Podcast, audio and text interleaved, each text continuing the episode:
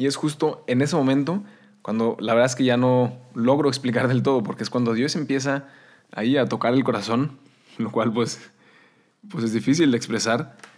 Y justo después de ese intento de huir, esa pequeña oportunidad que había tenido de huir, me toma el brazo, así como se oye, me mira los ojos con una intensidad que no sé explicar y me dice, Hoy queremos experiencias, no buscamos solo teoría, la verdad. Es cierto que en la iglesia hay una riqueza increíble en lo que es la experiencia de Dios y de la fe, pero por más bello, verdadero y profundo, termina siendo inaccesible para la mayoría de los que estamos sedientos de Dios. Por eso este podcast te ofrece esta riqueza a través de experiencias, a través de la vida de un seminarista y de las personas con las que se irá encontrando en su camino para enriquecer tu experiencia de Dios.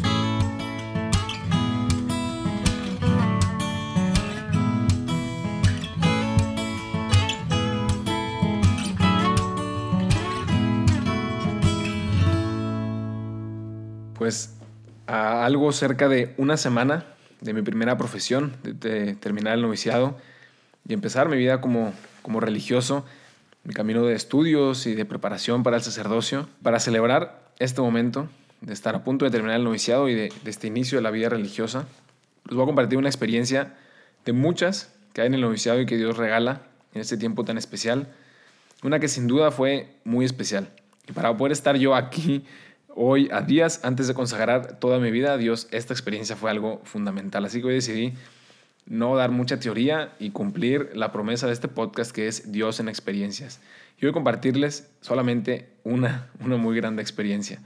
Y todo empezó hace 10 años más o menos.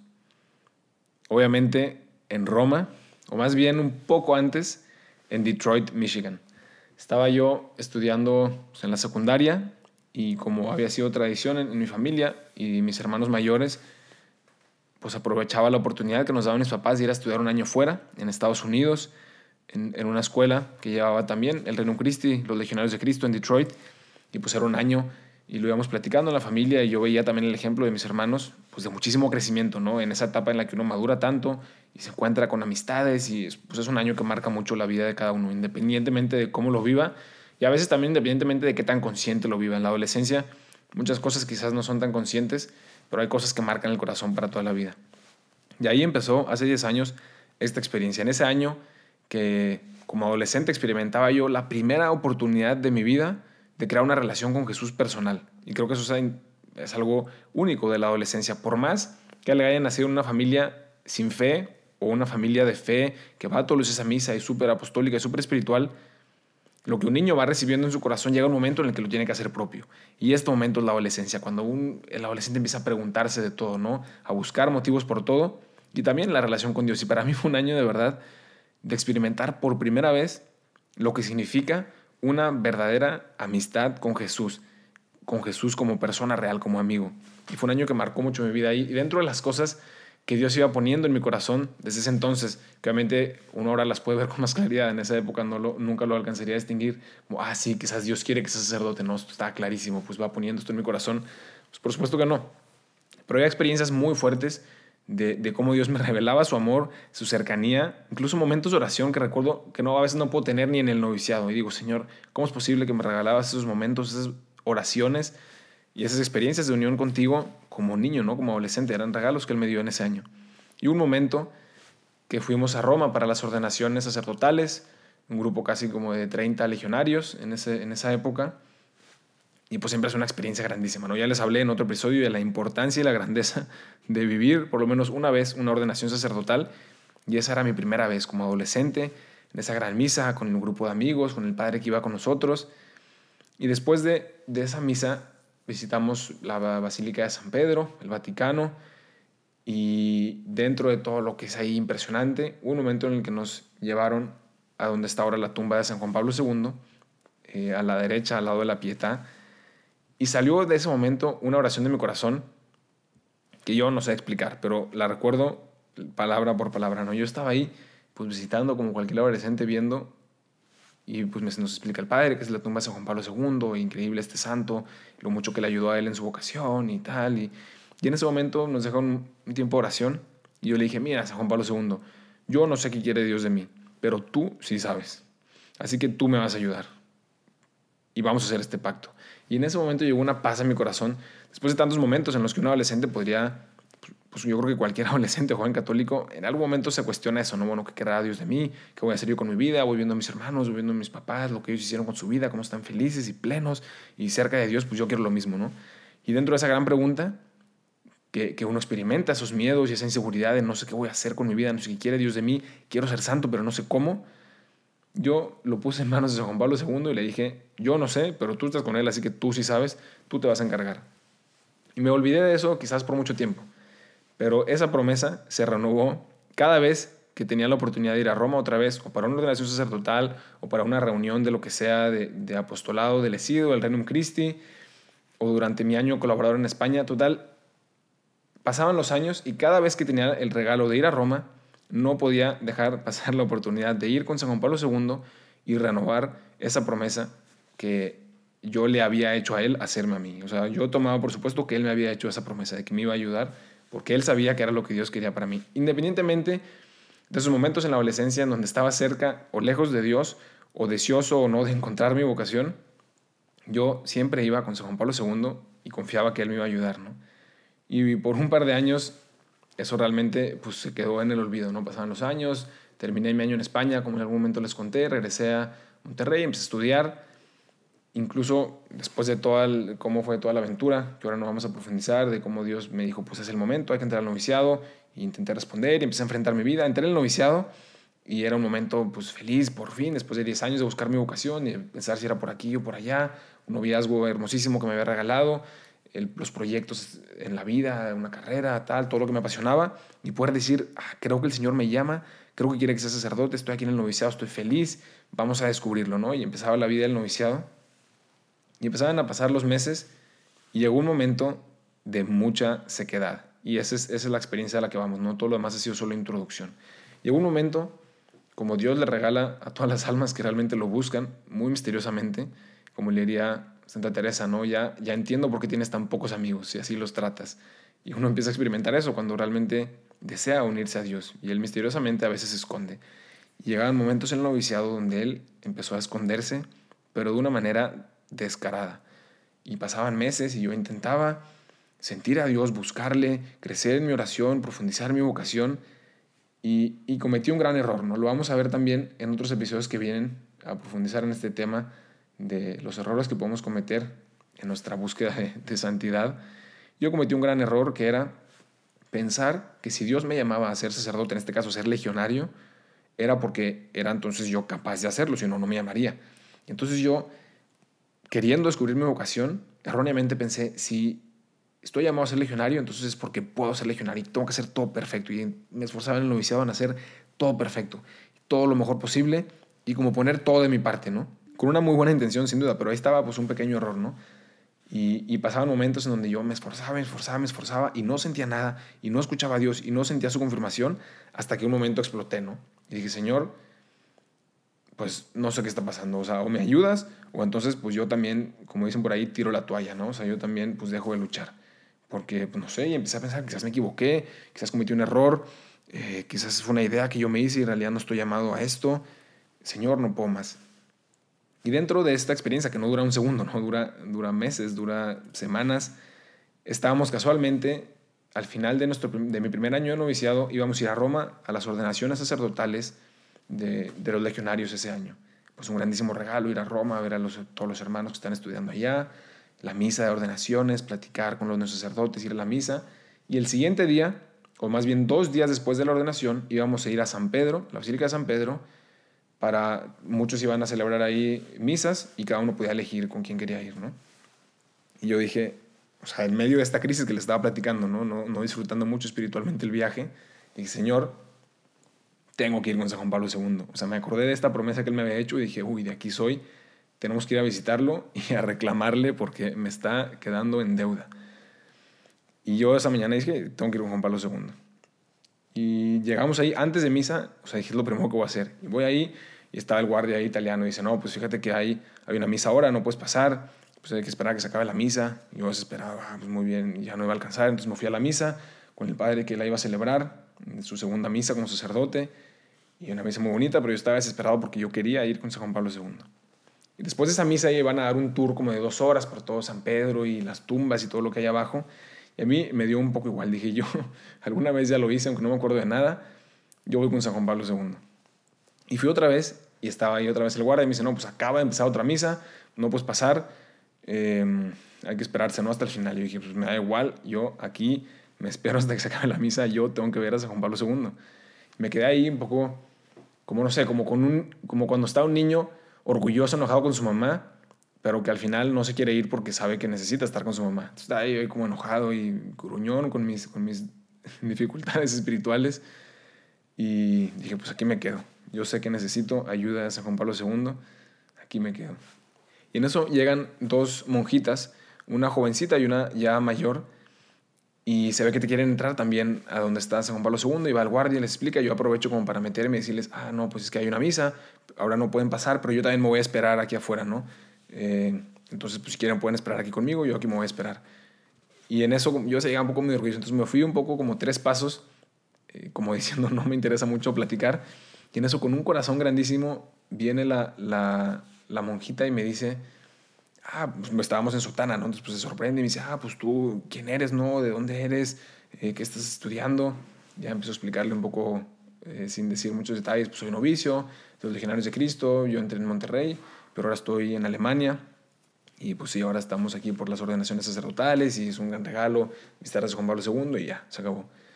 Y como que ella se queda esperando a que yo le pregunte lo mismo a ella, ¿no? Bueno, ¿y tú qué has hecho? ¿De qué congregación eres? O Y yo no le pregunté nada. Y en eso ella, ahí es cuando empieza a actuar el Espíritu Santo, ¿no? Ella misma empieza y me dice, pues, ¿sabes tú qué es lo que hacemos nosotras?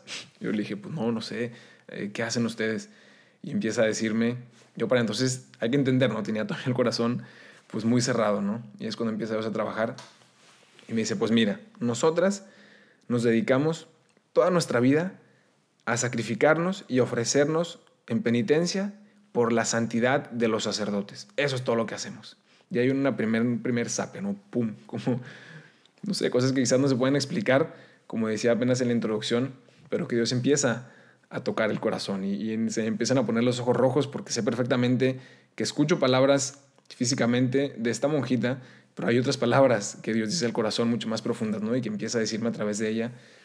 Y ella empieza a platicarme de su fundadora, que de hecho ella estaba ahí en Roma precisamente porque estaba en proceso de beatificación y luego seguramente de canonización, la fundadora de su congregación, y que era un amor por los sacerdotes y que todo el sentido de su vida era ofrecerse por los sacerdotes, por la santidad de los sacerdotes, y que toda su vida, todo lo que había sufrido, valía la pena por un solo sacerdote, para que sea santo. Y en ese momento yo empiezo a pensar años, años de mi vida en los que Dios quería llamarme yo me rehusaba, ¿no? Porque yo no creía que valía la pena invertir mi vida en Dios, porque no valía la pena confiarle mi vida, porque yo quería pues, construir mi propia vida, como todos nosotros, ¿no?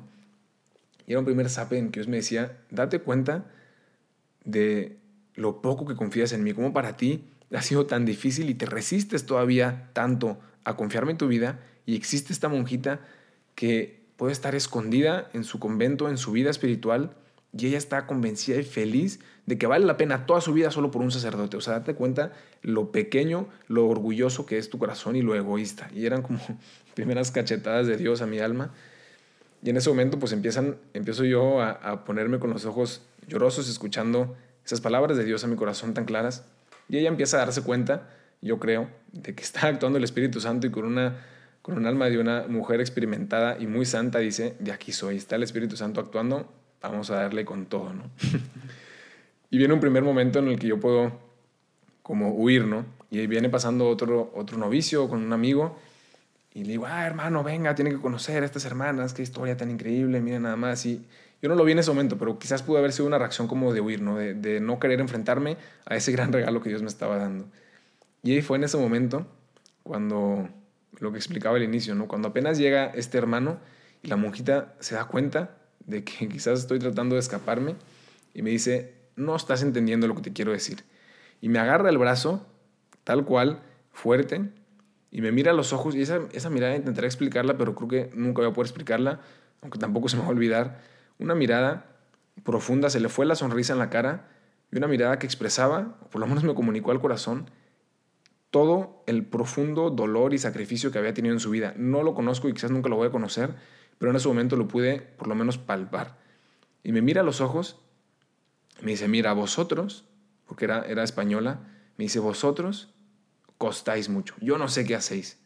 Yo no sé qué hacéis, pero costáis mucho.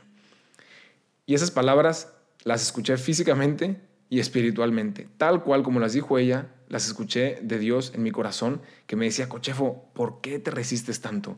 O sea, date cuenta todo el esfuerzo que he hecho durante toda tu vida de entregarme a ti, de darte plenitud, de enseñarte tu vocación, ¿por qué no confías en mí? ¿Por qué te resistes todavía hasta dentro del noviciado? ¿Por qué no puedes confiar en mí? Y en ese momento yo empecé a llorar delante de esta, de esta monjita y de la otra jovencita que era una postulante que estaba al lado de ella. Y, empecé pues, a vivir ese momento de gracia que Dios me quería regalar, ¿no? Difícil de explicar, pero con mi corazón traspasado, de escuchar ese grito de Dios que me dice, por favor, despierta y escucha que quiero mostrarte el camino, pero tienes que confiar en mí. ¿Por qué te resistes? Meses y meses, ¿por qué te resistes? Y experimentarlo a través de la vida de esta monjita que decía, cuestas mucho, o sea, ¿qué más quieres que haga por ti? Y, y ahí fue un momento en el que luego ya me comunicaba, que ya entendía, quizás de una manera muy pequeña, hasta en los últimos años de su vida, que Dios le revelaba un pequeño fruto de todo el sacrificio que ella había hecho. Y decía, creo que ya entendí para quién eran tantas oraciones y tantos sacrificios y yo decía, bueno, pues después de tantos años, por lo menos de los últimos 10, que he venido a renovar mi promesa con San Juan Pablo II, pues puedo ver y experimentar que él ahí ha estado en todos los momentos, ¿no? Y, aunque yo no lo sabía, me ha estado ayudando y yo no quería confiar. Me sigue platicando esta monjita de este momento místico en el corazón. Y aquí hago un paréntesis porque antes de, de, ir a Roma, que tuvimos nuestro mes de trabajo, también en algún momento les expliqué lo que significaba ¿no? el mes de trabajo en el noviciado, hubo un momento en el que estábamos limpiando la terraza de, la casa con una máquina especial y una de las noches antes de, de, dejarlo a la mitad y continuar el siguiente día, yo dibujé ahí con letras una frase de San Pablo que, que llevaba meditando mucho tiempo. Me acuerdo de esa imagen porque quedó ahí grabada en el piso, ¿no? luego la borramos. Pero una frase de San Pablo que llevaba meses, desde febrero, de hecho aquí lo tengo escrito en mi libreta de meditaciones, desde febrero, con un post-it en mi escritorio, y una frase de San Pablo que me ayudaba en estos momentos de dificultad, ¿no? en los que no confiaba en Dios. Y dice San Pablo en la segunda carta de Timoteo, capítulo 1, versículo 12, dice, yo sé muy bien en quién he confiado. Y yo repetía eso una y otra vez y lo ponía, lo tenía ahí en mi escritorio todos los días en un post-it. Yo sé muy bien en quién he confiado y le pedía a Dios esa gracia de decir, Señor, ayúdame a confiar, porque me cuesta tanto, porque me resisto tanto a, a entregarte mi vida, a confiar en ti, aunque lo que tú quieres para mí es lo mejor. Y repetía eso una y otra vez. Y digo esto porque después de ese momento, de esa espada, de ese costáis mucho que atravesó mi corazón, llega esta monjita y me dice, ¿y sabes qué? Una de las cosas que, que nos decía siempre nuestra fundadora, cuando estábamos en un momento de dificultad o cuando no sabíamos qué hacer, nos decía, vosotras tenéis que decir como San Pablo, yo sé muy bien en quién he confiado. Y pum, una, una más, ¿no? Como si hubiera sido poco todo lo demás. Y mientras todo eso pasaba, sacaba la misa y llega un momento de, pues de entrar por fin a donde está San Juan Pablo II. Y antes de terminar esta experiencia pasa todavía una cosa más, que yo me tardé meses en entenderla y ha marcado mi corazón. Y yo estoy seguro que era el Espíritu Santo todavía a través de esta monjita. Y como revelaba su vocación y mi vocación. Y el, guardia abre la puerta y yo pues iba feliz, digo, estaba esperando este momento, no puedo esperar un segundo más para agradecerle a San Juan Pablo II este gran regalo que me acaba de dar, aunque yo no lo quería recibir. Y entonces yo voy y me doy cuenta que se queda atrás la monjita. Le digo, madre, venga, ya podemos pasar. Y me dice, rarísimo, ¿no? Me dice, no, no, no, no, no. Usted vaya, usted vaya. Yo aquí me quedo. Yo yo no entendí, pero pues total, yo entré y me quedé ahí. O sea, hicieron todos los novicios el tour por todo el Vaticano y a mí me dio igual. Yo me quedé una hora y media hincado, llorando delante de San Juan Pablo II el guardia me decía una y otra vez que no podía hincarme ahí, que tenía que irme a la banca de atrás. Y yo le dije, nada, igual. Me quedé ahí una hora y media hincado, dándole gracias a San Juan Pablo II y a Dios por ese gran regalo y pidiendo perdón por no haber confiado y prometiendo que quería confiar, ¿no? que quería aprender a confiar y que sabía que había costado mucho. Y que cada una de nuestra vida, de nuestras vidas, si la vemos a la luz de Dios, costamos mucho. Y de hecho San Pablo nos lo dice, y San Pedro también en sus cartas, o sea, tenéis un precio y ese precio es la sangre de Cristo. Eso es lo que costamos. Y ese es el grito de Cristo que me comunicó a través de esa monjita en ese día, ¿no? O sea, ha estado gritando toda tu vida, confía en mí, te voy a enseñar un camino. Y te resistes todavía. Y, era, y duró horas, ¿no? Ese momento de gracia que nunca se me olvidará y que nunca logré, lograré explicar bien. Y, y después, como último detalle, ¿no? Este gran misterio, esto último que me dijo la monjita, pues explicaba su vocación y explicaba mi vocación, que ella estaba llamada a entregarse en el silencio y en, el secreto, ofreciéndose por los sacerdotes, y que yo estaba llamado a salir al mundo y, predicar la palabra de Dios en mi vocación como religioso y luego como sacerdote, y que ella me decía en ese momento tan claramente, no, no, no, usted vaya, usted está llamado a ir allá afuera y hablar de Dios, yo me quedaré rezando por usted. Y desde entonces mantenemos contacto por correo, pero sobre todo por oración todos los días, y estamos siempre unidos en oración porque sé que, que Dios me envió a esa, esa monjita desde antes de que yo tuviera conocimiento para sostenerme y para resistir a muchas tentaciones a través de su oración y de su sacrificio. Esa es la grandeza, la grandeza de la oración que a veces no creemos y que se me corta incluso un poco la voz solo de pensar y que rezaré también por esa monjita toda mi, mi vocación, recordando ese gran, ese gran regalo, esa gran lección de saber que costamos mucho y que nos resistimos mucho a Dios. Y si algo les puedo comunicar es que independientemente de cuál sea su vocación, que no cuesten tanto como yo, que, que, no se resistan tanto como yo, que abran su corazón a Dios, que le dejen entrar, que le permitan escucharle y confiar. Sí, Señor, quiero descubrir ese camino que tienes para mí. No quiero resistirme, no quiero cerrar mi corazón y, y no darte las riendas de mi vida. Quiero darte el control de mi vida. Y eso hace toda la diferencia. Eso aprendí yo en ese, en ese gran regalo, ¿no? Y creo que transformó mi vida del noviciado, ¿no? Como les venía contando al inicio, transformó toda esa idea de que era yo que tenía que hacer todo y que tenía que ser el novicio perfecto y dejar a Dios entrar en mi vida y dejar a Él transformarme y mostrarme el camino y saber que yo no soy nada, ¿no? Que yo solo cuesto mucho. Es lo único que he aportado a mi camino. Así que creo que fue esto suficiente por hoy. Una pequeña experiencia, un gran tesoro del corazón que espero que, que pueda también invitarles a hacer esa misma búsqueda de su vocación, de su relación con Dios no me sigan en Insta y no me manden WhatsApp, porque no tengo ni Insta ni WhatsApp, que ahora soy feliz y orgullosamente novicio. Pero lo que sí te puedo ofrecer es que si buscas una familia espiritual, un grupo de, personas en un ambiente de, familia en el que compartan los mismos ideales que tú tienes sobre la fe, pues eso sí te lo puedo compartir. Y puedes buscarnos en somosrc.mx o regnumchristi.org para México y para España en regnumchristi.es.